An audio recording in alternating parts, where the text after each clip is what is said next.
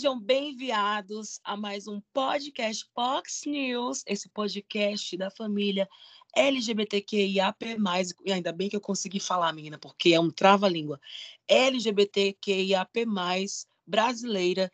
Eu, a sua drag queen, Igor Martins. Estou aqui, na verdade, não de drag queen, estou aqui, né, desmontada, sempre desmontada. E, além de mim, né, nós temos os meus dois amigos e companheiros de bancada, são Renatinho Almeida. Seja bem-vindo, Renatinho. Eu tô querendo quebrar, tá? Esse tabu, primeiro ar, tal. Não, eu quebro aqui um tabu bem quebrado. Muito que bem. Tudo bem, gente? Estou bem melhor do que, do que a semana passada. Estou aqui tomando minha pastilha flogoral para fortalecer minha garganta. E é isso. É sobre. Uhum. Muito fortalecida. Eu quero dizer que a gente está fazendo um rodízio para saber quem vai ser a Regina Rouca no Halloween. Isso mesmo. Porque gatas, primeiro foi o Atlan, depois o Renato e agora eu. Estou um pouco ainda Regina Rouca, né? Inclusive, eu, Atila, eu quero saber se foi você que passou né, essa síndrome da Regina Rouca pra gente. Por Renato, poderia até ser, né? Que a gente mora perto. um cara pra você. Ei, mas nunca, nunca fique, como é que é? Nunca subestime o poder de fogo de um vírus, tá? E o coronavírus para dizer sobre isso. que horror. Pesou toda. Oi gente. Oi, gente, tudo bem? Ah, o Igor falou que queria quebrar o tabu, então vou aproveitar também para quebrar o tabu. A gente está gravando esse programa na semana que o Maurício Souza, da Seleção Brasileira de Vôlei, foi demitido. É, então vamos comemorar, né? Porque um homofóbico sendo destituído de um cargo. Muito é, que bem feito. Muito que bem feito. Então ele era do, do time do Minas Tênis Clube, e era, o time era patrocinado pelo, pela Fiat e pela Gerdau. E o Maurício, para quem não sabe, vinha, ele é bolsonarista desde da, das Olimpíadas anteriores, sem ser essa anterior. Ele sempre, é, tanto que o, o, o, arroba dele termina com 17, com uma referência ao, ao número do partido do, do Bolsonaro, né? E ele vinha postando recentemente várias coisas assim. O, o estopim foi quando ele postou sobre o caso do, do, do beijo do filho do, do super-homem, né? Que que é bissexual, e falando onde que isso vai parar, e começou um, uma briga entre ele e o Douglas, que era colega dele de time, discussão no Twitter e no Instagram, porque o Douglas é homossexual assumido e bateu de frente com ele, e ele começou a alimentar essa, essa treta, e os dois patrocinadores pressionou o clube para mandar ele embora e para ele pagar uma multa. E foi o que aconteceu. Ele foi mandado embora e o técnico da seleção já sinalizou que também ele não vai participar mais da seleção porque eles não toleram homofobia. E que bom, né, gente? Eles falam tanto de, de liberdade, então o time também tem a liberdade de não querer homofóbico no time e os patrocinadores têm o direito de não patrocinar é, homofóbicos. Então, vocês que lutem. E o interessante é que apesar de muitas, é, muitas vezes algumas das empresas não estarem nem aí para gente, que a gente sabe que muitas vezes nem é tanto uma questão de empatia, literalmente. Mas perceberam que a gente né, tem um poderzinho aquisitivo que a gente está ali fazendo a diferença. Então, meus anjos, é isso. Se você começar a falar merda, Querendo ou não, gatas, alguém vai lá e vai cortar e vai tirar o seu tapete, vai puxar do seu tapete, tá? É só isso que eu queria dizer. Reparação histórica também, né? Porque e... por muito tempo foi o contrário e, e era o natural, assim. É, só que, infelizmente, o, o caminho continua, a discussão continua, porque tem gente ainda defendendo ele, gente falando que é liberdade de expressão, não, ele ou foi um exagero 300, demissão. Né? Ele tinha 300 mil seguidores e passou a ter 645 mil seguidores até a última vez que eu vi. Então, assim, por mais que seja uma demissão, seja uma sinalização de que as coisas não podem continuar desse jeito, tem muita gente que apoia, né? Então, eu vi que vários bolsonaristas estão pedindo o boicote da Fiat, gente. Como vai boicotar a Fiat, né? A Fiat e a Gerdau. Fico pensando, como boicota uma empresa que vende aço? Como... Ai, não vou comprar mais aço para minha casa. Inclusive, Gerdau, que é aqui da nossa cidade, tem uma, uma empresa aqui. E em 2011, 2014 foi investigada pelo Ministério Público por desvio de 4 bilhões de reais. Ou seja, pode fazer des, de, é, desvio de dinheiro, mas não pode mandar embora um homofóbico, né? Porque se mandar embora um homofóbico tem que pedir boicote. E no caso da nossa cidade, pode dar de presente uma o monumento do Bandeirante lá Sim, também. senhores. Um monumento ao extermínio indígena, enfim. São dois pesos e duas medidas, né, gente? Porque a gente que é LGBT, a gente tem o poder de destruir toda uma nação e um mundo. É por isso. Mas enfim, gente, né?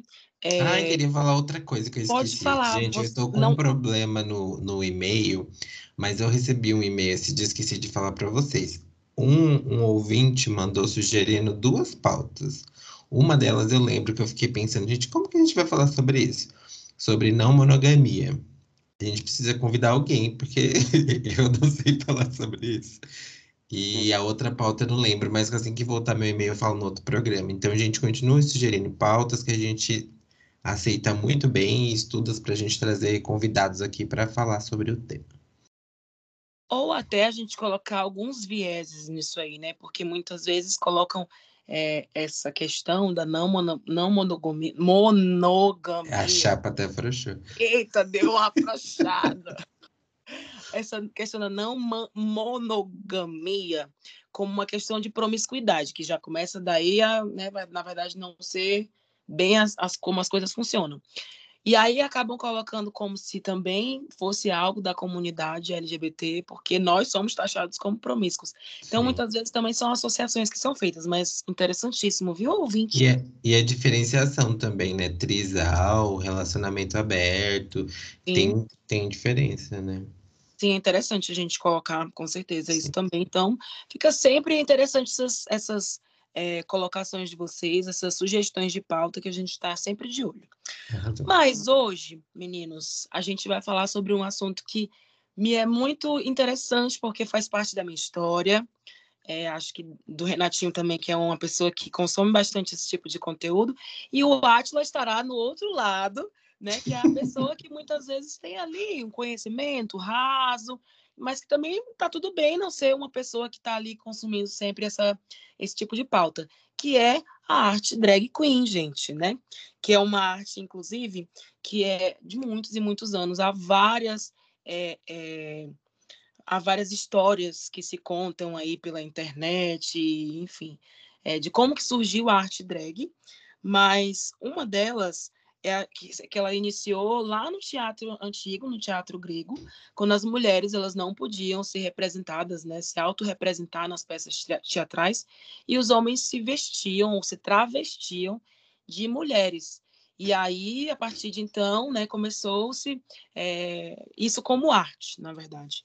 E aí, em algum momento do tempo da história, começou-se a pensar como uma arte marginal, assim como várias artes, né?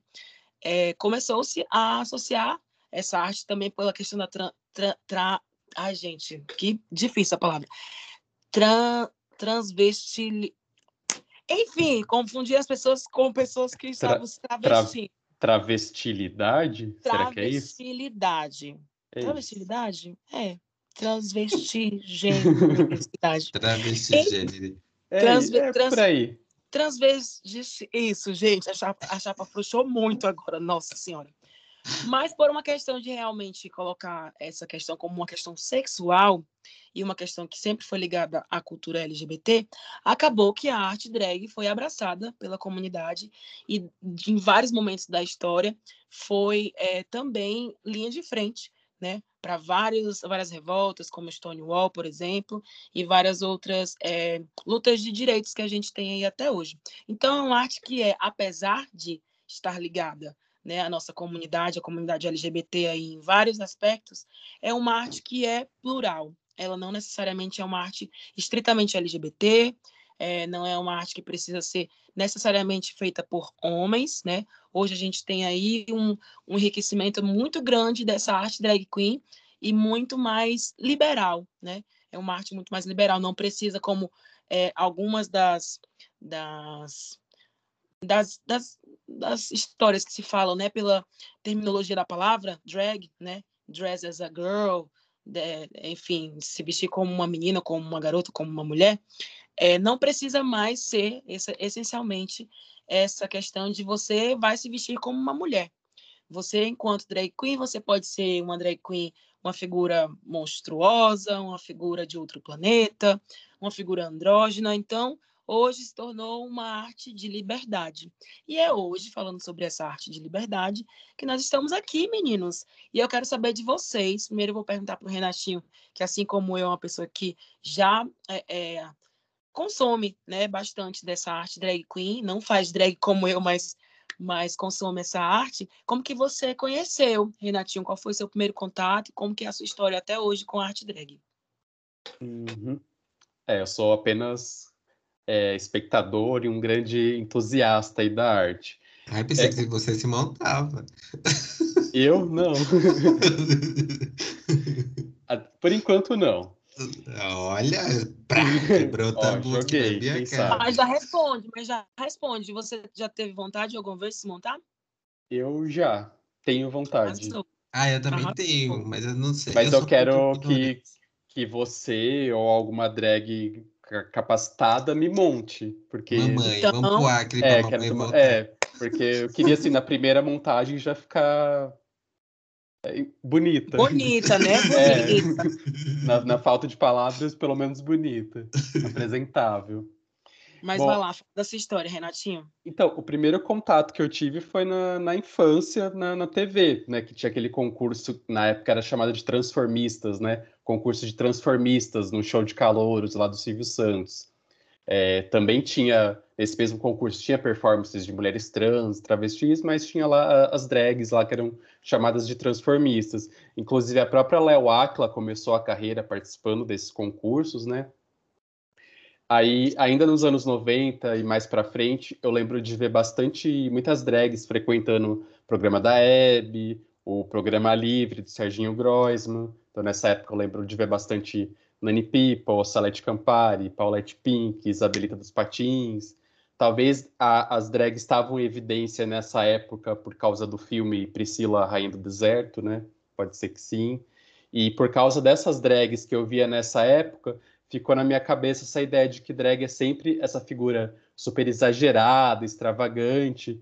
Tanto que eu falei aqui já no, no podcast que quando surgiu a Pablo, eu fiquei na dúvida se, era ela, se, era ela, se ela era drag mesmo ou não, porque ela já faz uma linha mais basiquinha, mais feminina, não é tão extravagante quanto essas drags mais antigas aí dos anos 90. É, bom, acho que a, atualmente o que mais me, me, influenciou a ter contato com o mundo drag é o Pós Drag Race, né? Já assisti todas as temporadas americanas, assisto a temporada do Reino Unido, Espanha, da Under, enfim a gente reclama que está saturando, que tem temporada ruim, que tem três temporadas por ano, mas a gente não larga o osso, né? Eu não consigo enjoar. Então, continuo assistindo. Eu já, inclusive, já, já assisti alguns shows de drags de RuPaul que vieram aqui para o Brasil. É, inclusive, comprei já meu ingresso para o Festival Realness, que vai ter ano que vem, que vai ter a Kylie Sonic, Rajo Hara, um monte de gente aí. Estou bem ansioso. É, e graças a esses shows, essas festas que tem as drags de RuPaul, eu tive a oportunidade de ver shows de drags brasileiras também. É, Icaro Kadoshi, Alexa Twister, Penelope Jean, Tiffany Bradshaw, a, a Silvete Montilla, né, que apresenta as festas e faz as, as palhaçadas delas. Então acabou que o, o RuPaul's Drag Race me despertou o interesse de conhecer drag no geral, inclusive as drags brasileiras. Fora isso, eu também é, consumo bastante é, trabalho de drags que fazem conteúdo para internet, sigo um monte de drag no Instagram, é, no YouTube assisto é, Lorelai Fox, Dragbox, Desi Rebeck, Dakota Monteiro, Bianca Della Face, a própria Silvete, que migrou para o YouTube também. Né? A Silvete tem aquele, aquele quadro de culinária dela, né? Cozinha como um Tila. E, eu acho que o vídeo que ela fez com a Thalia Bombinha fazendo pudim é um vídeo que merece um Oscar, que é perfeito. E é interessante que essas drags de internet têm uma diversidade bem grande de conteúdo. Tem as que vão mais para o humor, as que fazem tutorial de maquiagem, as que falam mais sobre militância, as que juntam tudo isso. Então é um, um conteúdo bem variado. Tem podcast também, né, do Santíssima Trindade das Perucas. Então é esse meu minha relação aí com o consumo da arte drag. Interessante a gente perceber o quanto a arte drag hoje ela é uma arte bem acessória, assim, né? Ela pode, ser, pode se juntar com outras artes, com outras, outras funções artísticas ou não, né? E, e muitas vezes essa arte ela é utilizada para chamar a atenção de alguma forma, né? Porque, gente, não tem para onde. Drag queen você já vê de longe. Por mais que seja uma Pablo Vittar, mas a Pablo Vittar tem quase dois metros de altura. Se você vê uma mulher gigantesca daquela na sua frente, você vai fazer o que? Nossa Senhora, grande, né? Mas sempre lembrando também que hoje a gente tem todo esse caminho de drag queens aí que né, as pessoas conhecem, conhecem melhor. Mas tem histórias como, por exemplo, a história da Miss Bia, que é uma drag bem antiga, que inclusive já, fale, já é falecida, que contava exatamente que quando ela começou a se montar, que ela saía escondidinha, ainda vestida de menino, para ir para os bares, se montava no bar muitas vezes para poder fazer suas, suas apresentações, quantas vezes ela não foi presa, ou quantas vezes ela não foi apreendida ali, né, com roupas femininas, porque aquilo não era bem visto aos olhos da sociedade né? Então, muita, muitas pessoas precisaram aí correr para que hoje outras desfilassem, belíssimas, como a gente vê, né? E na outra ponta desse iceberg aí, na ponta de baixo, a gente tem o Átila, que já falou para a gente quando a gente colocou essa, essa nossa pauta, disse, gente, não conheço muito sobre drag, mas com certeza o essencial e invisível aos olhos você conhece, não é, Átila? Então, eu tava até ouvindo o Renato falar, eu, eu também, assim, primeiro que eu queria dizer que eu queria ser amigo do Renato quando criança, porque a gente fazia as mesmas coisas, assistia as mesmas coisas, então a gente ia fazer companhia um pro outro. E depois, é, eu fazia as, assistia as mesmas coisas que o Renato, mas eu lembro que quando eu fiz 18, 19 anos, eu comecei a fazer faculdade aqui na, na minha atual cidade, e tinha uma balada lá, uma balada polêmica que o Renato conhece, que às vezes tinha show de drag. E assim, a primeira vez que eu vi, porque assim, na televisão é uma coisa, né? Você vê aquilo. Aí agora, quando eu vi pessoalmente, principalmente porque eu sou de uma geração anterior, né, gente? Então, existia muito bate-cabelo, que é uma coisa que atualmente já não tem muito nos shows drags, né? Então, aí eu assisti aquilo e falava, gente, mas que coisa diferente, né? Porque assim, você não vai em outras baladas, você não vê isso. Então, inicialmente eu fiquei meio assim, hum, que estranho.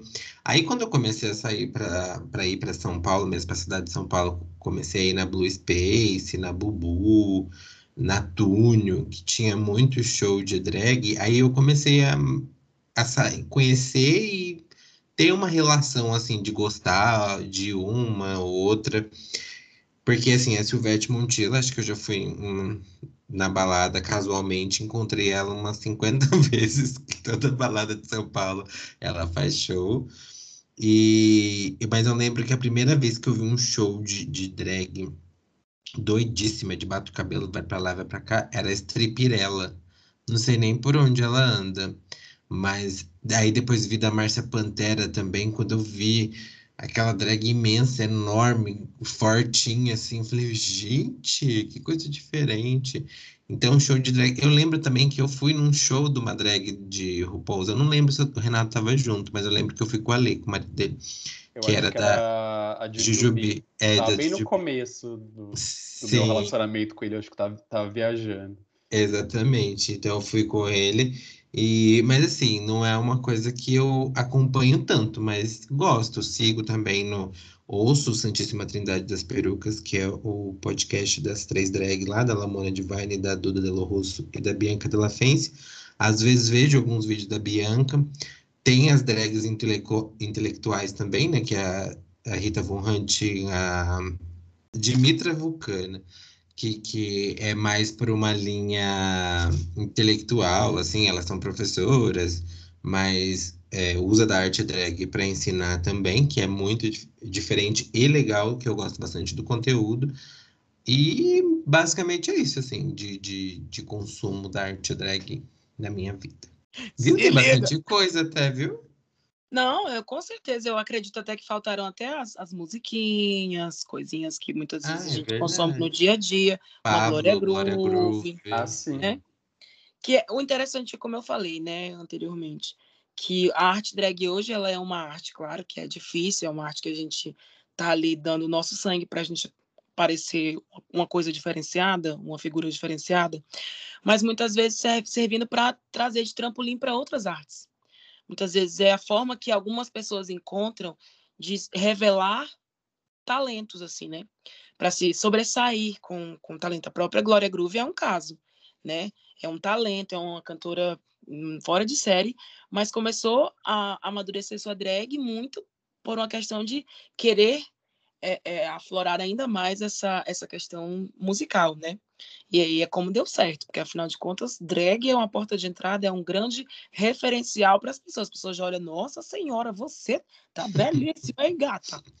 Muito bonita. Mas eu, meninos, assim como vocês, né, a minha experiência com drag queen vem de TV, obviamente, as primeiras experiências vêm de TV, de, de Léo Áquila, Silvete Montilla, depois de internet. Mas o curioso é que, assim, vocês têm é, uma, uma facilidade maior por morar em um lugar maior, ou então de chegar a um lugar ainda maior, que é o caso de São Paulo, é, tiveram essa oportunidade de conhecer um pouco mais desse universo de perto. E eu me pergunto aqui agora, que eu hum, acho que nem tenho resposta para essa minha pergunta. Quando que eu vi a primeira vez uma drag na minha frente, assim? Primeiro que drag é um negócio, tá, gente? Que até bem pouco tempo atrás era um negócio que só podia ser visto de longe, tá? Drag HD só é agora que a gente vê as pessoas bem maquiadas, bonitas. Mas antigamente, maquiagem era um negócio que tinha que ser visto de longe, porque, né, drag era uma arte que devia ser apreciada de longe. Mas eu não me lembro, realmente, assim, é, na minha cidade, de ter uma cultura drag, como vocês sabem, já viram se talvez você estiver caindo de paraquedas nesse momento nesse podcast, eu moro em Rio Branco, no Acre, os meninos moram em São Paulo, né? Atualmente em Mogi, nas, em Mogi das Cruzes, mas tem uma facilidade maior de chegar até São Paulo. E, e eu não, eu moro aqui no, no, meio da Amazônia, gente. Parece que eu tô de tanguinha nesse momento, só com uma folha de bananeira de um lado e outra do outro. Às vezes as pessoas acham isso. Mas apesar de não ser isso, é um lugar que, infelizmente, tem um pouco mais de, de dificuldade de acesso né? E principalmente, sei lá, 20 anos atrás, 30 anos atrás, quando eu era criança.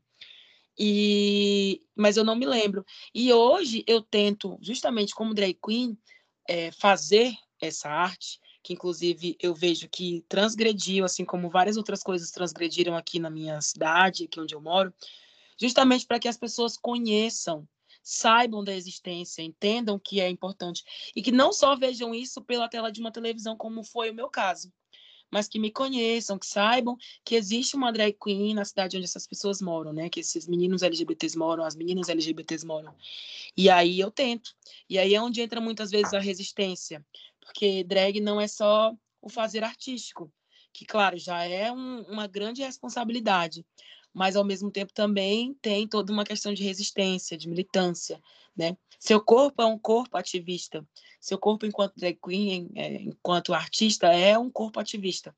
Então, é, antes de mais nada, antes de demonstrar a nossa arte, antes de, de cantar, de dançar, de performar, a gente é um instrumento também de ativismo e de representatividade. Então, hoje eu tento fazer justamente isso que eu não tive né, na minha infância e adolescência, porque eu realmente não conheci, não me lembro de ter conhecido nenhuma drag na infância e na, na adolescência.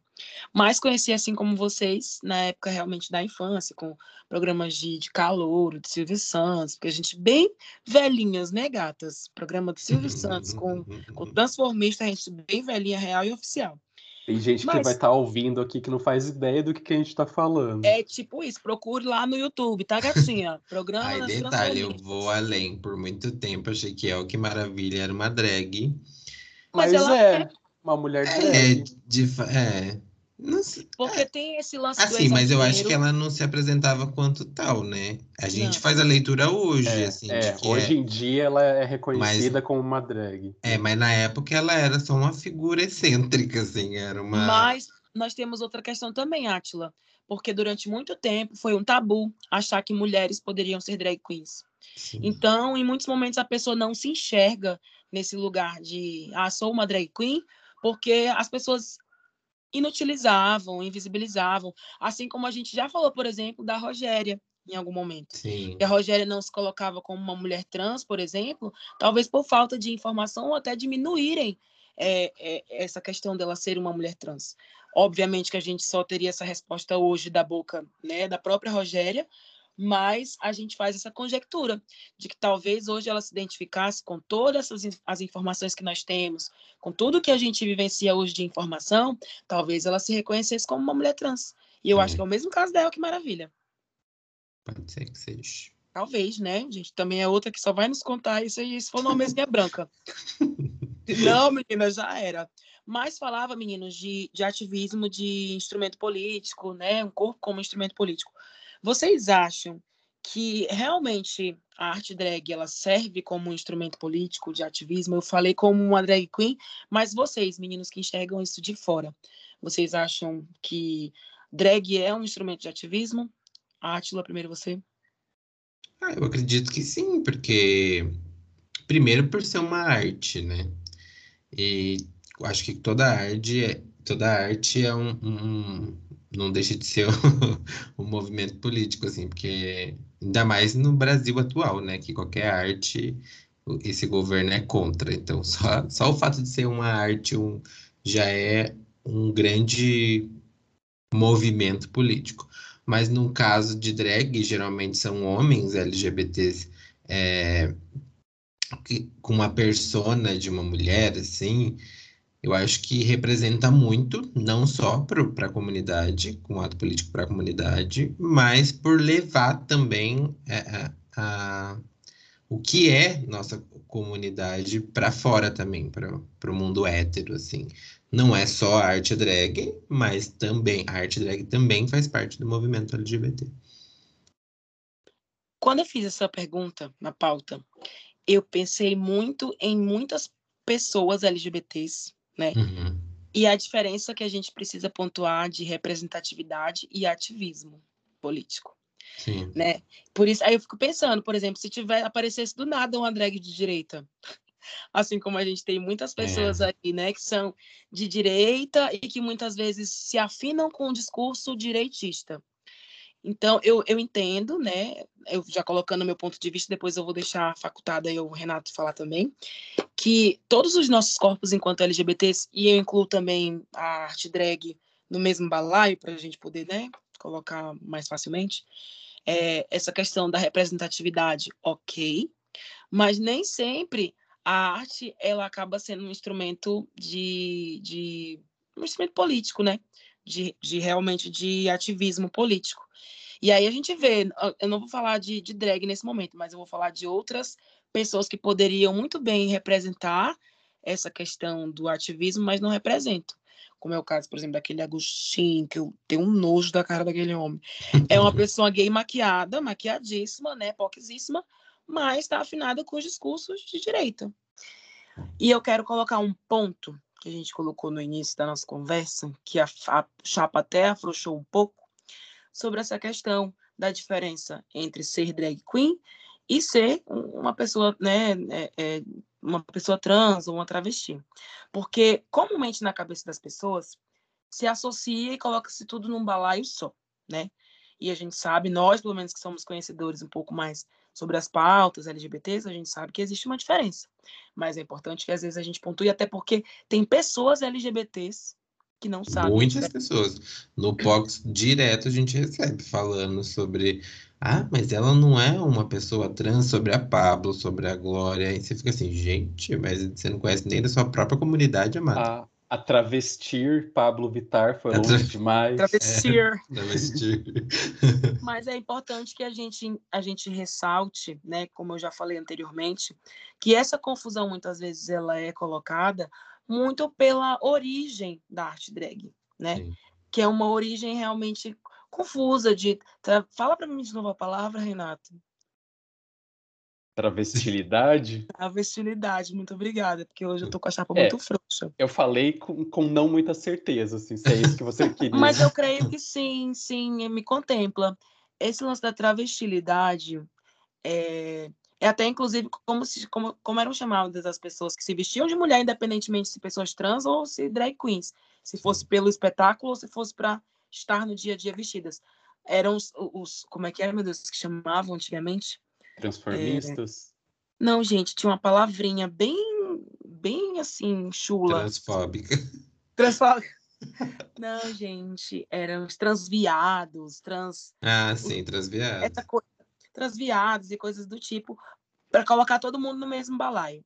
Então, como não havia um interesse de se discutir sobre esses temas como a gente discute hoje, foi algo que foi sendo carregado e levado com a barriga aí, né, até hoje, a ponto de pessoas também de dentro da própria comunidade fazerem essa, essa não diferença, né? E, e para a gente pontuar, só para a gente poder né, colocar aqui, é, a diferença básica é o fazer artístico de uma drag queen é pelo espetáculo. Um homem se veste de mulher como drag queen pelo espetáculo, pelo aplauso. Eu lembro que eu vou até contar aqui uma história de minha sobre isso, né? Que na, no dia da visibilidade trans e travesti, eu ainda não me enxergava como uma pessoa não binária, né? Não me reconhecia como uma pessoa não binária, mas já fazia drag.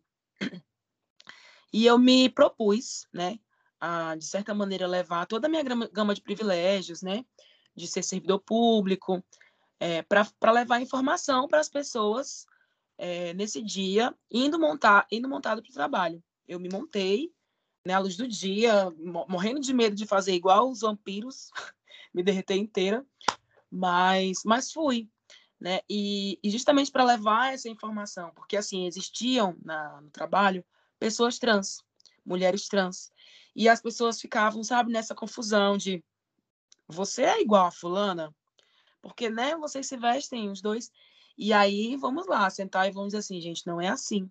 E aí a diferença, como eu estava falando para vocês, é uma pessoa como eu, até então, né, drag queen ali e tal, tô aqui pelo aplauso de vocês, estou aqui pela arte, para que as pessoas me vejam e me achem bela, me achem, sabe, me ovacionem de alguma forma. Já as pessoas trans, travestis, as mulheres trans travestis, na verdade, elas se, se vestem, entre aspas, como mulher, é, porque não é só um, o vestir, é o sentir, né? Justamente pelas, por essa questão de se sentir bem enquanto se olham no seu espelho, se olham a sua, a sua figura, né? Então, não é pelo aplauso. Você não precisa chegar e ver uma pessoa trans ou uma travesti e, ai, você está belíssima, muito bonita, bela, parabéns! Lararara. Não precisa, né? Deixa passar despercebida, a não ser que seja um elogio que você faria para qualquer outra pessoa, né? Então, é, na época, quando eu fui fazer né, essa, essa intervenção, eu fui com esse intuito. Mas, ao mesmo tempo, levei muita pedrada na, na cabeça, viu? Teve gente que veio dizer que eu estava tentando representar pessoas trans naquele momento. Não entenderam que naquele momento eu queria utilizar a minha arte, assim como pessoas utilizam suas artes para várias outras questões, né? Pelo benefício pessoal, enfim. É, naquele momento eu queria levar em benefício de uma comunidade, da minha comunidade, apesar de eu não ser na época uma pessoa trans, mas eu queria fazer algo com a minha arte, que é o que eu sempre quis fazer desde a primeira vez que eu coloquei uma peruca na minha cabeça. Entendendo que a minha arte é uma arte ativista, né? Que pode ser ativista, né? Que pode ser colocada ali como instrumento político. Mas muitas pessoas muitas vezes não entendem isso. Levei um monte de pedrada, teve gente que veio dizer que eu estava tentando ali buscar biscoito. Nossa, que forma diferente, né, de buscar biscoito. Muito melhor eu estar no meio da minha casa aqui, tirando várias fotos, nu, e postar no Twitter, que eu ganho biscoito muito mais fácil e muito mais tranquilo, né? E de pessoas mais interessantes. E de pessoas mais interessantes, porque pessoas para me dizerem isso aí, maninho, prefiro que você nem fale que, ó, fique bem caladinho no seu cantinho. Mas é interessante a gente pontuar isso, gente. É, que existe uma diferença, e a diferença principal é arte. E ainda temos o seguinte: tem várias pessoas trans que são drag queens né? Sim. Mesmo dentro, por exemplo, do, do show, né, do RuPaul, que o Renatinho já colocou, que eu também sou fã, né? Foi uma das, das formas pelas quais eu re, renasceu a minha vontade de me montar, né? É, tem muitas pessoas que se descobriram através da arte drag como pessoas trans, né? Como é o caso de muitas, muitas das, das participantes, inclusive uma da, das últimas vencedoras aí dos, dos All Stars, que são as as edições aí que reúnem ex-participantes do programa, que é a Sonic, né? Kylie Sonic Love. E, e assim como várias pessoas que continuam fazendo drag mesmo sendo pessoas trans. Reforçando o que eu já disse aqui, que qualquer pessoa, gente, quem quiser fazer drag, tá ouvindo aí agora esse podcast, mas tá com medo igual não tá com medo igual o Renato de ficar feia da primeira vez que eu não fosse montar, não tem problema. Coloque aí muitas vezes, porque eu lembro, gente, a minha primeira montação, gatas, era uma confiança, patrocínio da farinha de trigo Dona Benta e só. E era só, e uma peruquinha na cabeça. Então a gente demora muitas vezes a, a, a se sentir, né, confiante, mas já me sentia bonita. É isso que é interessante a gente dizer. Que mesmo feia. Pode falar, Renatinho. Eu acho, inclusive, que você poderia contar esse episódio, sua primeira montação. Posso contar para vocês? Pode. Pode.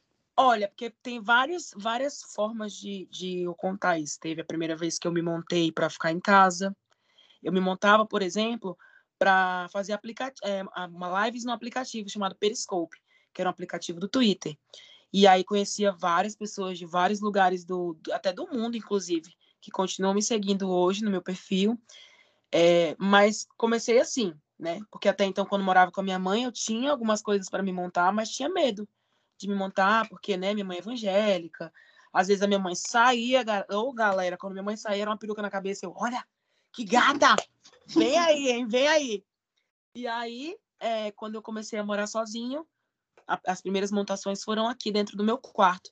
E eu acho que com certeza devem existir várias drags que talvez até estejam nos ouvindo nesse momento, que estão aí nesse processo de uma montação dentro do quarto, reunindo coragem para sair de casa, porque tem isso também, gente. É, você vai dando um passo de cada vez.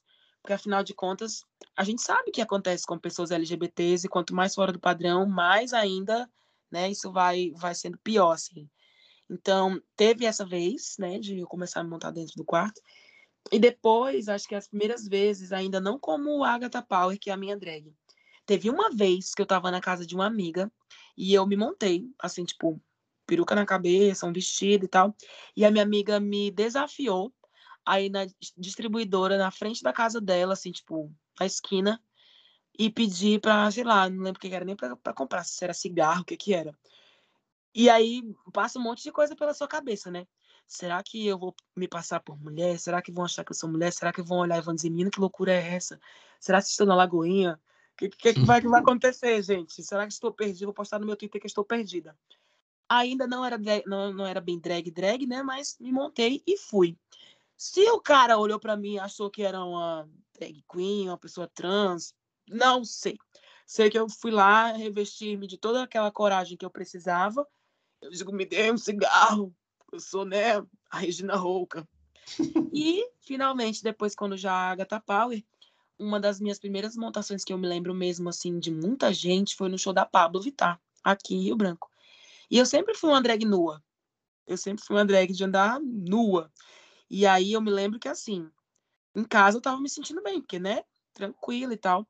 E eu pensei, vou estar tá num lugar safe, num lugar bacana, só vai ter gays, só vai ter LGBT, essa Outras galera. Outras drags, né? Outras drags, nem isso, porque, né, até hoje eu não conheço nenhuma outra drag aqui em Rio Branco, tá, galera?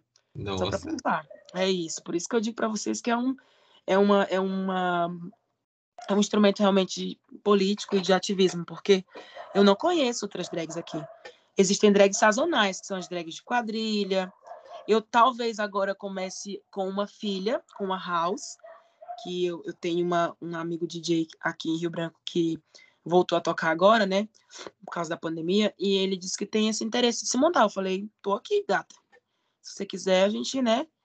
Remontando esse, esse princípio de ah, tem a mãe drag que ajuda, que não é o meu caso, gente. Minha mãe drag foi o YouTube. Eu tive que aprender a me montar na marra, na, na raça. E aí fui para esse show da Pablo Vittar, nua. Quando eu cheguei na, na, no lugar que ia ter a apresentação, gente, lotado de gente. E lotado de hétero. Gente, eu fiquei assim, ó. Eu digo, eita caralho, e agora? Fudeu. Mas o que que acontece? A gente tá aqui, né? O Igor dentro de mim. Caralho, fudeu. A Agatha tá aqui fora assim, ó. Não, você vai lá. Você não tá aqui nua com esse cuzão de fora, você vai lá. E aí fui, assim, né? Tentei me revestir aí toda a coragem e fui. E foi ótimo, assim, lógico que a gente vai aprendendo algumas coisas. Nesse, nessa primeira vez eu usei, precisei usar o banheiro.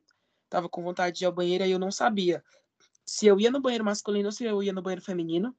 E para minha loucura, a primeira vez eu fui no banheiro masculino e no lugar onde tinha héteros. Então, assim, foi, foi babado, viu, gente? Confusão. E desde então eu, eu percebi que é melhor o olhar de desaprovação das meninas dentro do banheiro do que uma possível passar de mão ou qualquer coisa de algum cara. Então, passei aí. Mas, assim, foi um processo, né? É, e um outro processo que eu gosto de contar também sempre é o seguinte, que eu, quando comecei a sair pelas primeiras vezes de casa para ir para as festas, eu ia com um amigo, sempre ia com um amigo, porque, né, a gente sabe que pode acontecer, enfim.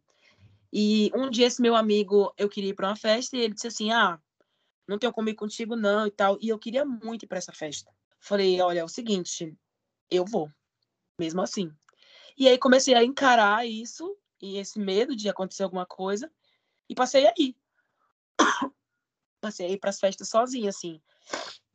E aí, como eu disse para vocês, é um lance de um, um passo após o outro, a gente quebrando medos e tabus de coisas que podem acontecer.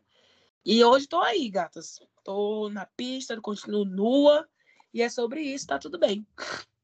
E agora menina bateu aqui, a rouquidão. Ai, menina. Acabou, inclusive, a minha pastilha flogoral, viu, Renatinho?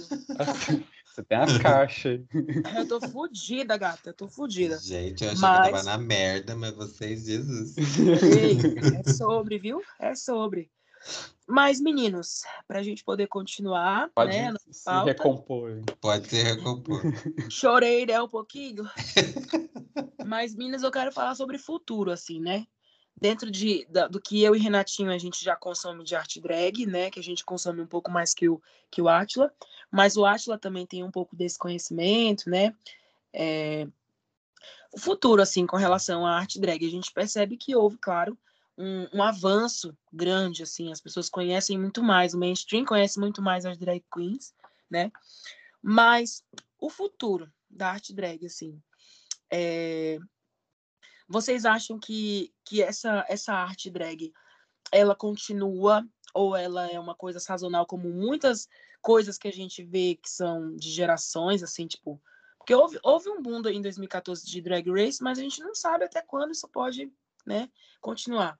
Claro que a gente sabe que nunca vai morrer, já quero antecipar a minha resposta aqui, mas vocês acham que drag queens continuam no mainstream? Drag queens continuam tendo algum apelo? É, como tem conseguido hoje, furado a bolha LGBT, chegado cada vez mais a, a, a pessoas não LGBTs. O que, que vocês acham? Primeiro você, Átila. Ah, eu acho que já dá para ver essa evolução desde, por exemplo, 2014, lá quando existiam os memes da Pablo. Ah, a Pablo foi longe demais. E de fato, olhando para trás e, e vendo a realidade do hoje, realmente ela foi longe demais.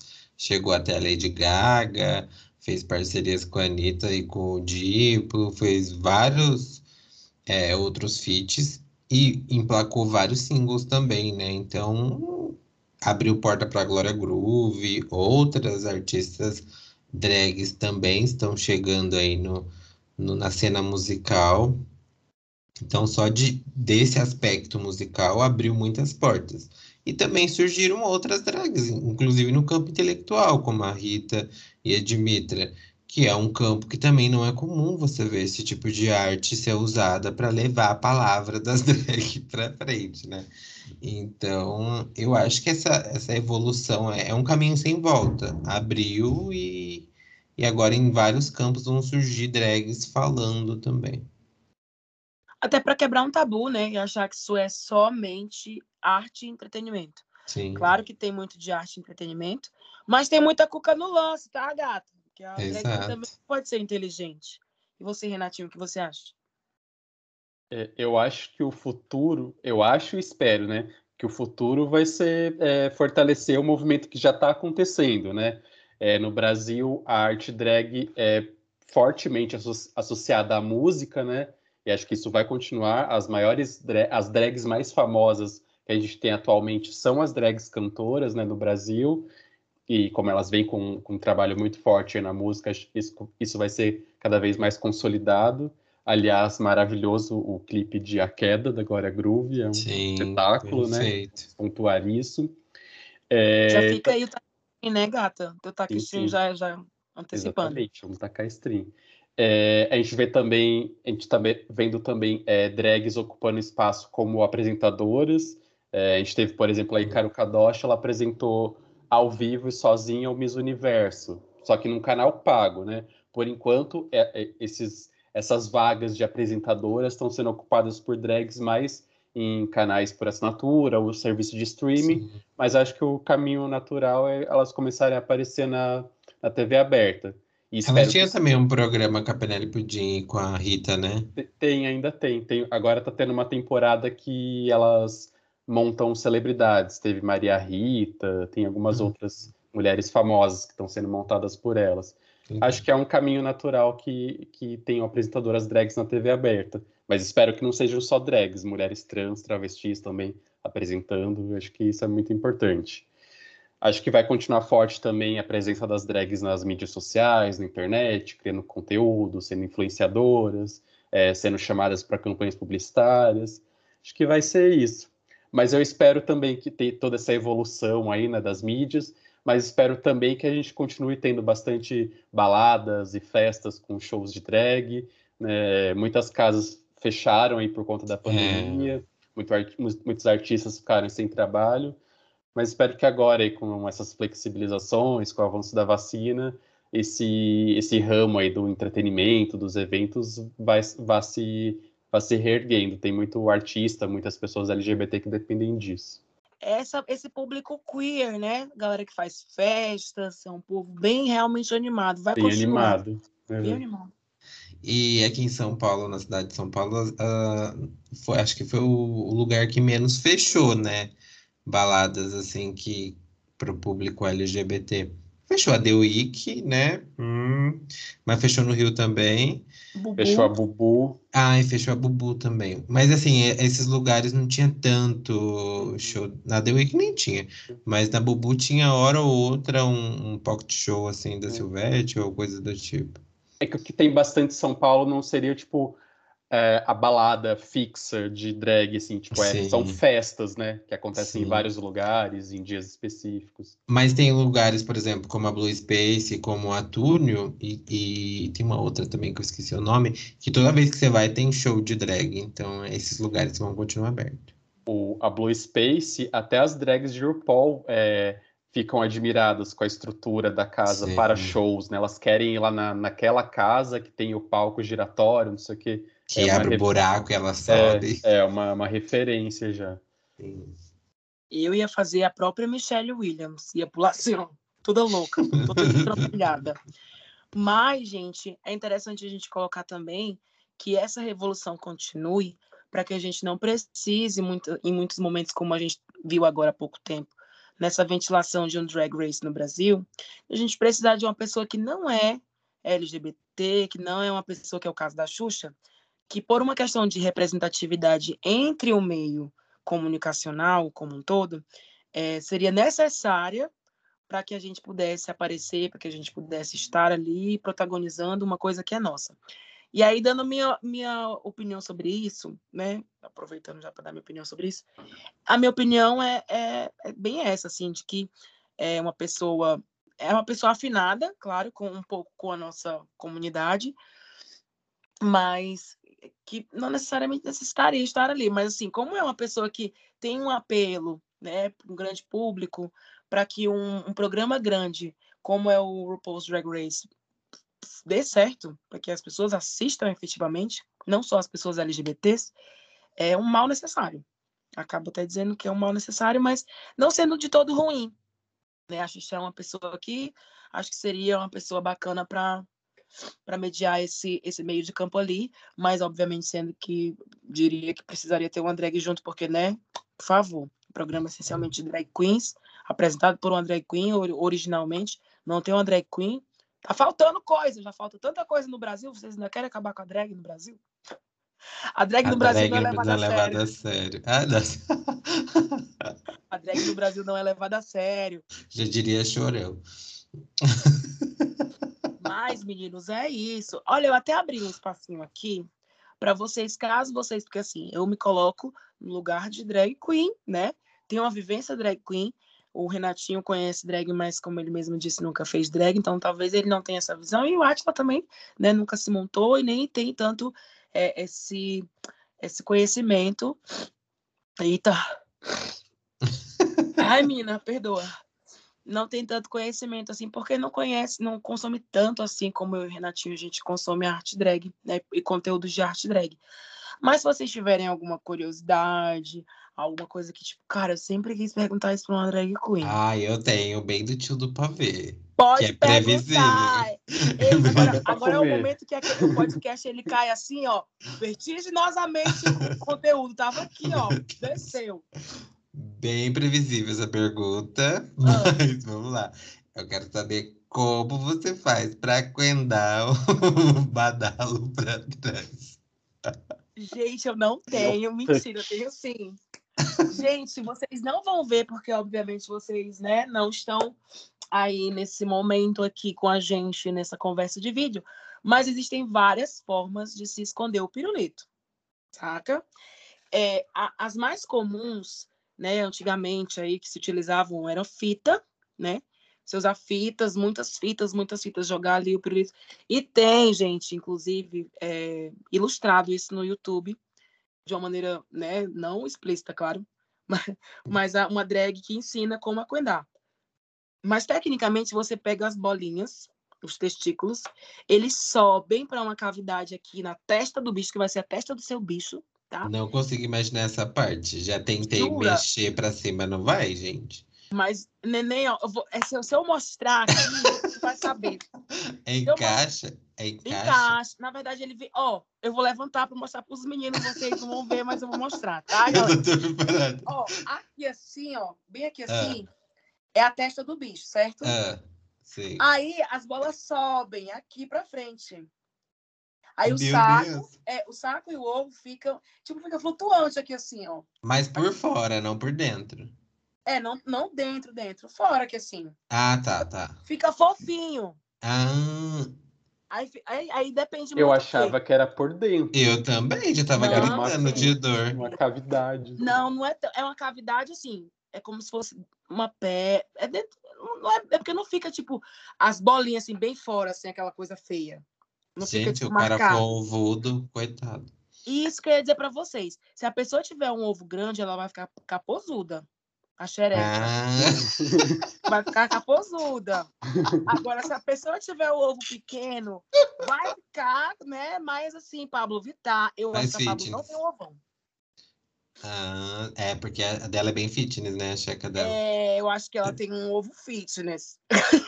Pepeca E negativa. aí, Pepeca negativa. o que ninguém fala, agora quebrando o silêncio, a drag queen quebrando o silêncio. Se você tiver um pau grande, é mais fácil de segurar tudo lá atrás. Porque joga lá pra trás, né? Porque joga pra trás e o pau sela. O pau Aí, a, outra- faz a selado. outra volta.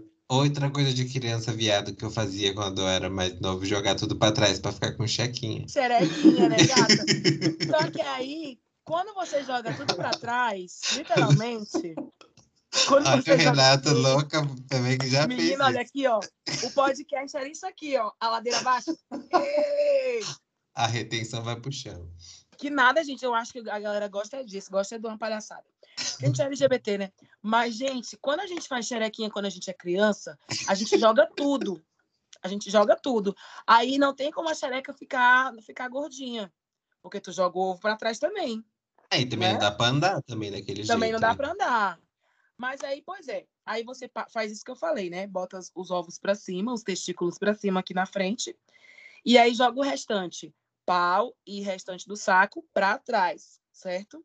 Uhum. E aí você vem com fitas. Fitas, fitas, fitas, fitas, fitas pra segurar aquilo ali. não dói?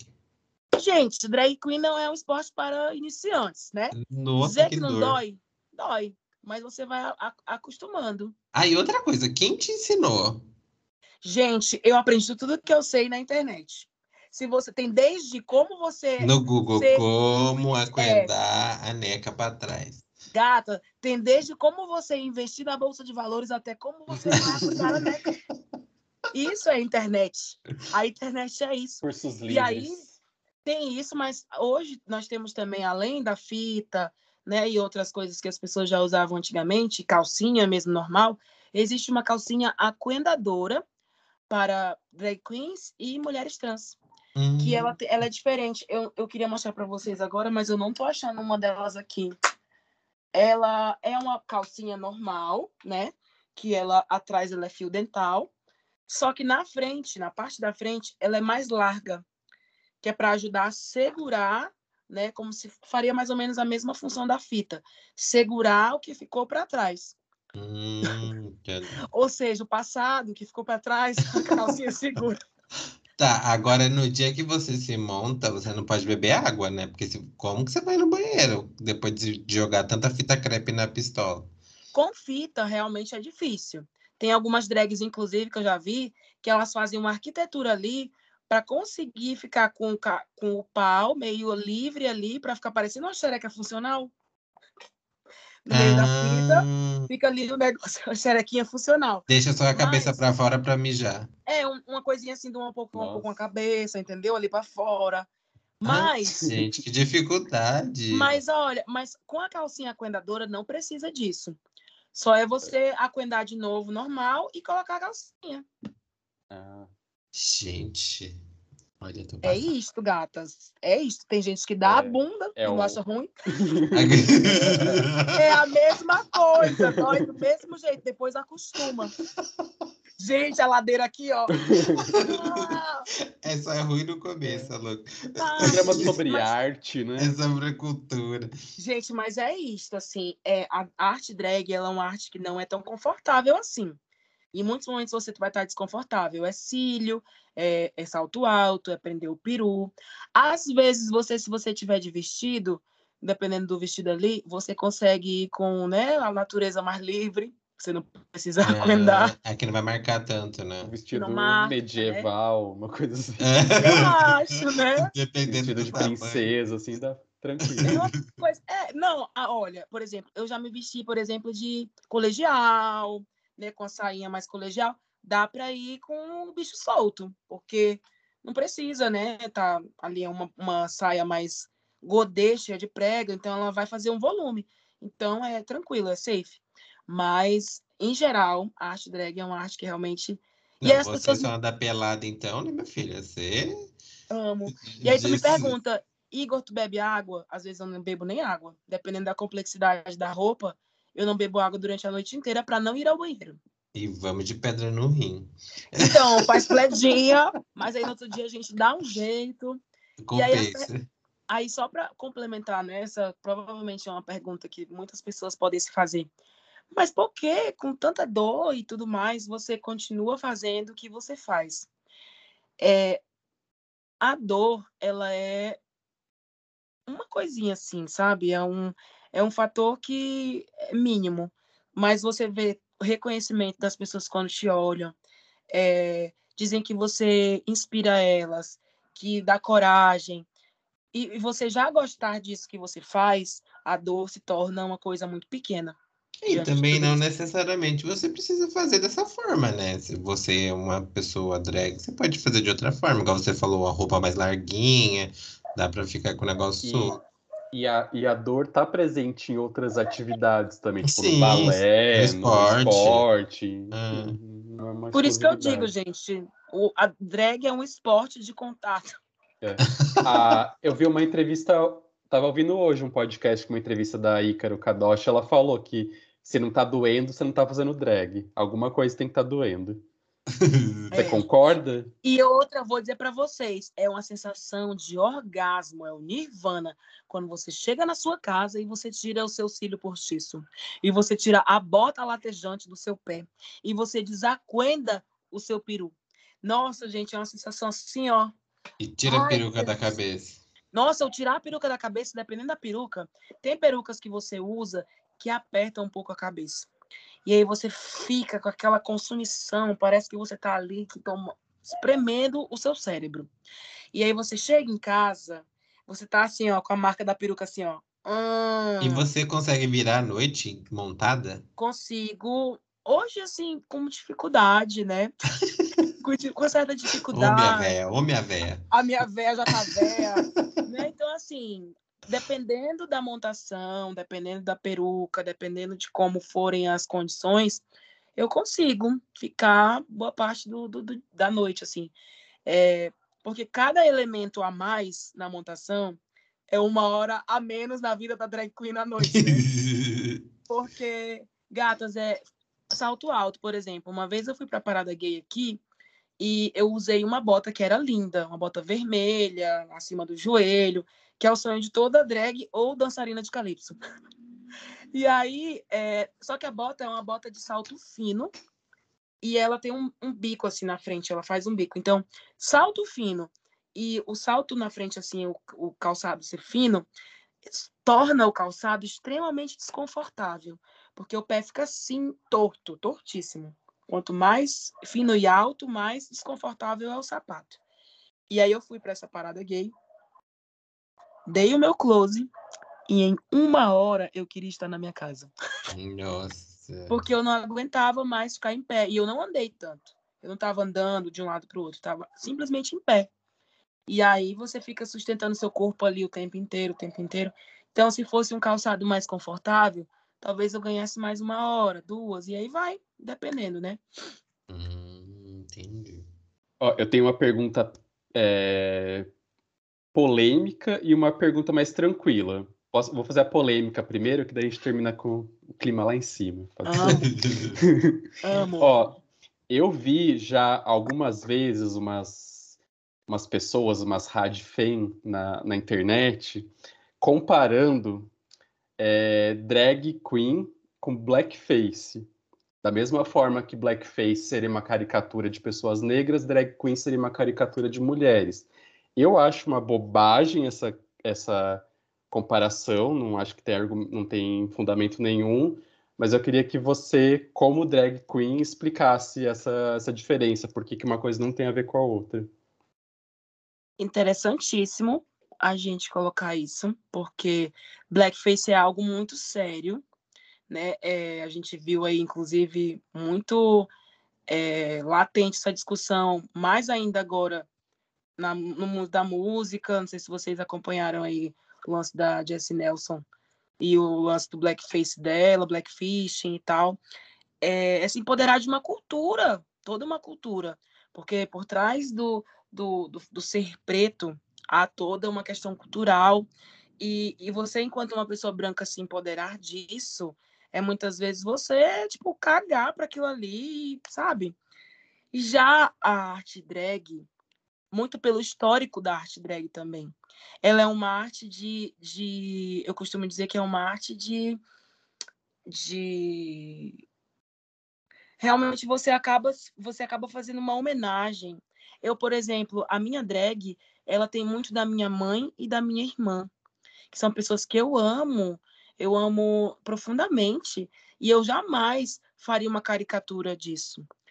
Claro que existe sim pessoas que fazem caricaturas, né? Como a gente já viu aí, humoristas fazendo drag, né? Aí bota um, um beição, um abandono, uma coisa. Mas isso dentro de todo o movimento artístico vai haver realmente pessoas que levam isso a sério, né? Levam isso para um patamar mais. E eu não digo sério no sentido de não poder fazer humor, tá, gente? Poder pode. Mas é saber o que você faz com a figura que você está ali representando. Ponto. Mas, tanto que, por exemplo, minha drag queen, ela tem um pouco da minha, do, do meu bom humor sagitariano, que na verdade nem bom não é, é humor da praça, tá, gente? Perdoa. Mas tá ali, né, é, desempenhando esse papel, é, colocando muitas vezes é, é o corpo feminino é, e a alma feminina, minha alma feminina toda para fora, e a minha forma de representar e agradecer por tudo que as mulheres que já passaram pela minha vida passaram assim. Mas não tem a ver com cultura, né? Não tem a ver com, com algo tão sério como blackfishing, que infelizmente existe e as pessoas continuam fazendo. E é uma discussão muito complicada dentro do Brasil também, né? Essa questão do blackfishing, afinal de contas nós somos muito miscigenados, mas é, para mim não, não, não vejo assim muita muita uma coisa a ver com a outra, sabe? Eu acho que é loucura da, da galera Porque o pessoal pira um cabeção mesmo, as pessoas inventam Ah. as teorias da conspiração loucas. As pessoas são loucas, né? Resumindo. É, eu acho uma loucura, assim. Uhum.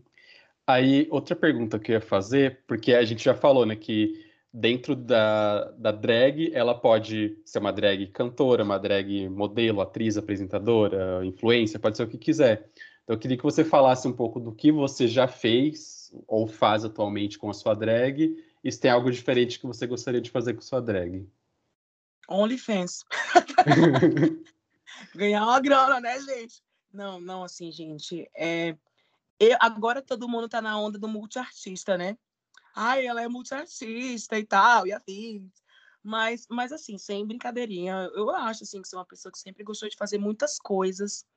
A arte drag é mais uma coisa que, inclusive, como eu falei anteriormente, é algo que pode ser associado a outras artes e a outros fazeres, né? Não necessariamente artísticos, como é o caso da comunicação também, que é um fazer né, social, mas, mas já fiz tanta coisa, gato, como, como drag queen. Gosto de cantar, apesar de agora estar a Regina Rouca, o máximo que eu vou poder fazer é a Regina Rouca no shopping, né? Uma coisa assim, bem, né? Um, uma Gen Section, e aí, meu bem, você me dá água na boca. Mas, mas gosto de fazer várias coisas. E eu acho que o que eu faria de, de mais diferente, assim, real, eu tô brincando não, esse lance do OnlyFans, tá? Tá tão difícil que eu acho que seria uma forma bacana de entregar e ganhar uma graninha, porque, né? É, às vezes as, as pessoas não entendem que muitas vezes a gente faz concessões para a gente ser é, drag queen, por exemplo, ou fazer outra arte. Porque a arte, sobretudo no Brasil, sempre é marginalizada de alguma forma. É, a gente é considerado vagabundo, a gente não, não, não é digno de ganhar dinheiro fazendo o que a gente faz, você tem que fazer por amor. E, e comigo não é diferente, né? É, em muitos momentos eu fiz o fazer artístico como drag e associado a drag outras coisas, como cantar, por exemplo, mas sempre, ai, faz aí por amor que você faz, né? Então, acaba que eu acabo tirando do meu dinheiro, do, do meu emprego formal, porque eu tenho um emprego formal aqui na universidade, para fazer tudo que eu faço como drag queen, para comprar peruca, para comprar sapato, para comprar roupa, e, e por que não capitalizar isso de alguma forma, né? É, em mu muitos momentos eu fiquei com um pouco de receio de, poxa, eu vou estar tá prostituindo algo que eu considero tão sagrado para mim, que é a minha drag. Mas não, depois eu comecei a pensar, bem, não é isso. Também é fazer artístico. O OnlyFans também é uma arte. Já disse, né, o, o, o menino, como chama, o Drill, que esteve conosco no Ah, é último verdade. programa aí, né? É, é, ele é artista e, e o seu corpo também é uma forma de arte. Você mostrar o seu corpo. Agora, o que você faz além disso aí também, a gente não sabe que, né? Para onde vai, para onde descamba. Ou Mas quem seja, se você quiser ver o peru aquendado, manda mensagem na DM, arroba Gente. Igor L. Martins. Ó, você Ah. pode fazer, como, num- como é um- um- uma plataforma com conteúdo mais livre, você pode ensinar a coendar, Olha, postar o aí vídeo, vamos ficar milionário. Mas vocês sabem, é, Renato, com- complementando essa pergunta que você fez, eu coloco uma outra, um outro questionamento que muitas vezes também as pessoas têm. De você recebe muita é, proposta via Instagram ou via alguma rede social? E a resposta é sim. Porque existe um, feti um fetiche em cima das pessoas trans e das drag queens, das pessoas que estão ali, né, fora do padrão da nossa sigla. É, ninguém quer pegar pela mão para namorar, como eu disse no último podcast, mas quer transar, com certeza quer ali, né, fazer uma coisinha diferente. E, gente, eu já recebi proposta, como eu já falei, eu acho que aqui também, proposta de gente fora do país. E aí, gata, e aí, no, no chão, calcinha no, né, no chão também, E vamos de. Sugar Daddy. Vamos aí, vamos dar. E eu disse, cara, por que não, né? Fazer isso de uma forma profissional, bacana. Mas é algo que eu ainda preciso não procrastinar tanto, porque tá no- só no campo das ideias, por enquanto. Precisa analisar o contrato, né? É Passar com isso, advogado. assim. As linhas, as linhas pontilhadas e as é. linhas pequenas. Mas deve cair muito no lugar de fetiche, né? Porque é algo que foge do, do cotidiano ali das pessoas. Gente, é como você Confesso que eu tenho um. Quero saber como é. Adoro! Assina meu OnlyFans, Átila. A sua amiguinha queen. Você, Igor, você já teve experiências íntimas montadas? Transar montada? É. Ou, a- olha, é o seguinte, Renatinho. Eu ainda não transei nenhuma vez montada. Ah, pensei que era virgem. Eu ainda não transei, Sou sou virgem. virgem. Eu Transei, escolhi ponto. esperar, tá? Eu escolhi esperar, gente, essa é a grande realidade. Mas, mas eu, é o que eu sempre digo para as pessoas que me perguntam isso. É tão desagradável, muitas vezes, para você quando está montado, que. Menino, deu uma parada aqui por causa da minha bateria, que eu acho que quase morreu. É, é tão desagradável que eu acho que eu faria isso só se fosse para alguém muito querido. Um namorado, uma pessoa que eu tenho uma relação mais duradoura, e a pessoa tem um fetiche. Ou se, se surgisse ali uma oportunidade. Não surgiu. Ou porque chegou da balada e o tesão tava tão forte que nem deu tempo de tirar a roupa. Ei, mas a última balada que eu saí agora, já na pandemia, vacinada, todas vacinadas, encontrei com um ex. Aquela... e a gente veio pra casa pra gente se pegar. Eu tirei tudo. Ah. Eu tirei tudo. Porque, gente, é, é, é desagradável, sabe? Não é. Você não, você não relaxa, né? Toda apertada. Não, e não, e pra ele também é de boa, né? Então eu falei, eu vou tirar tudo aqui, ele também já foi tirando tudo, a gente Uhum. tirou tudo. E assim, na última festa que eu saí. Ele também é drag ou ele tava pelado? Não, ele apenas estava tirando só a roupa social Ah. dele mesmo. Mas, assim, gente, é, nessa última festa que eu fui, eu fui vestida de sadomasoquista. Tava de chicote, algema e corda de alpinista. Aí que eu percebi, né, que a drag é sadomasoquista. E assim, gera, além do, do fato de ser drag queen, gera o fato de também estar lá vestida de sadomasoquista, com a bunda de fora, gera um negócio assim, um frisson. Eu beijei muitas bocas, tá? Quero dizer isso, não me cancele na internet, estava todo mundo vacinado e todo mundo com comprovante de vacina. Não é um comprovante, né, que não vai ter um coronavírus? Não, mas a gente já fica um pouco mais assim, né, safe. Re- Redução de danos. Né? Deu uma reduçãozinha de danos e são dois anos, né, gata? Fazendo inveja pras casadas. Ai, gente. Mas, gente, assim, rolou de tudo, assim, rolou, por exemplo, do menino dar um tapa na minha bunda, daí eu perguntar assim pra ele, gato, você deu um tapa na minha bunda ou você quer que eu amanhã ainda veja a sua mão pra fazer uma leitura? Porque, né? Eu não sou cigana. É sadomasoquismo, não é cigana. Não sou cigana para ler sua mão no outro dia. As impressão, gente, ficou a impressão. Minha bunda tinha uma hora que minha bunda tava tão vermelha de tapa e tal. E aí chegou uma hora, por exemplo, lá no boizinho, que menina, a minha amiga falou assim: "Olha, eu pensei que vocês estavam se pegando ali, que, que tinham morrido um agarrado no outro, porque foram assim umas seis músicas grandes. A gente se beijando, se beijando, se beijando com um negócio assim, lá, lá, lá, lá, lá. E Faroeste eu até caboclo. achei. Gente, seis. Seis vezes Faroeste Caboclo e, uma, e, uma, e um clipe de telefone. Juro pra vocês. Que Meu ali, ó, pá, pá. E o clipe de thriller. E aí eu achei que ia rolar alguma coisa. Será que vai rolar? Porque a gente tava ali, né, bem. Só que aí acabou nem rolando, mas eu acho que se tivesse, né, dito assim, Contatinho, vamos. né? Já deixa no É. contatinho. Aí eu falei, se, se- eu, eu, eu tava montada, como eu falei pra vocês.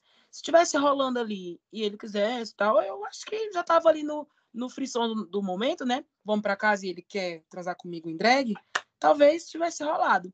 Mas, assim, eu me montar pra, pra, sei lá, satisfazer o fetiche de uma pessoa, ela tem que me pagar muito bem, então, ó, porque acho que nem assim, sabia? Só se fosse um pix de mil reais, mentira. Mas depois de né, descer toda essa ladeira aí, que o podcast estava lá em cima e desceu aí numa curva vertiginosa, que poderiam ser os preços da gasolina e do gás de cozinha, infelizmente não são, mas a gente vai ficar por aqui, infelizmente. Gente, eu me diverti muito, eu acho que uma das pautas mais interessantes aí, essa coisa Ai, eu adorei também. Eu adorei. muito loucas, né?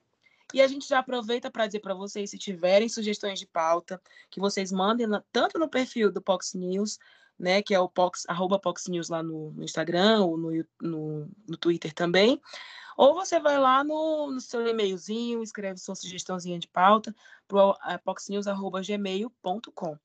E lembrando que eu, Igor, né, a sua drag queen, Agatha Power, também tenho as minhas redes sociais belíssimas, lindas e perfeitas.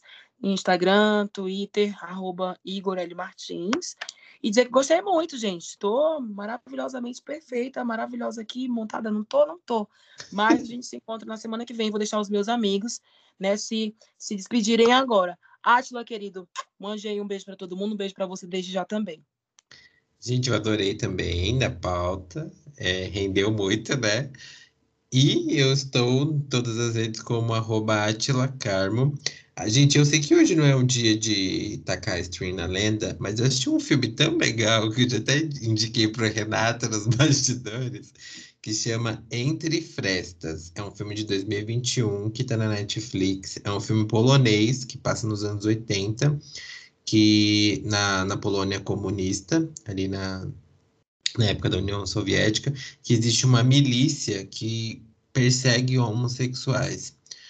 O filme eu comecei a assistir, foi até meu marido que colocou, falei, gente, que ele fala que eu gosto de ver filme LGBT para ver safadeza. E essa safadeza não chegava, não chegava. Mas quando vi o plot twist, menino, Jesus amado, olha, rendeu pelo filme inteiro. Mas assim, a história no geral é muito boa e o final tem um plot muito legal, então assista Entre Fresta. Ou seja, já vou correr para Netflix e vou avançar para o minuto 50. Menino, é uma pegação que, olha, ufa. Que loucura. E você, Renatinho, se despeça, gatíssimo, que semana que vem estamos aqui novamente. Exatamente. Gostei bastante do episódio também. O episódio foi para caminhos que eu não esperava. Mas foi bem divertido, gostei bastante. Bom, é isso. Eu sou arroba Renato de Almeida no Instagram e no Twitter, e no YouTube, canal Renato de Almeida. Beijo para todo mundo. E sabe por que isso? Porque a drag queen não é levada a sério no Brasil. Não. Até semana que vem, gente. Beijo. Beijo. Gente, tchau.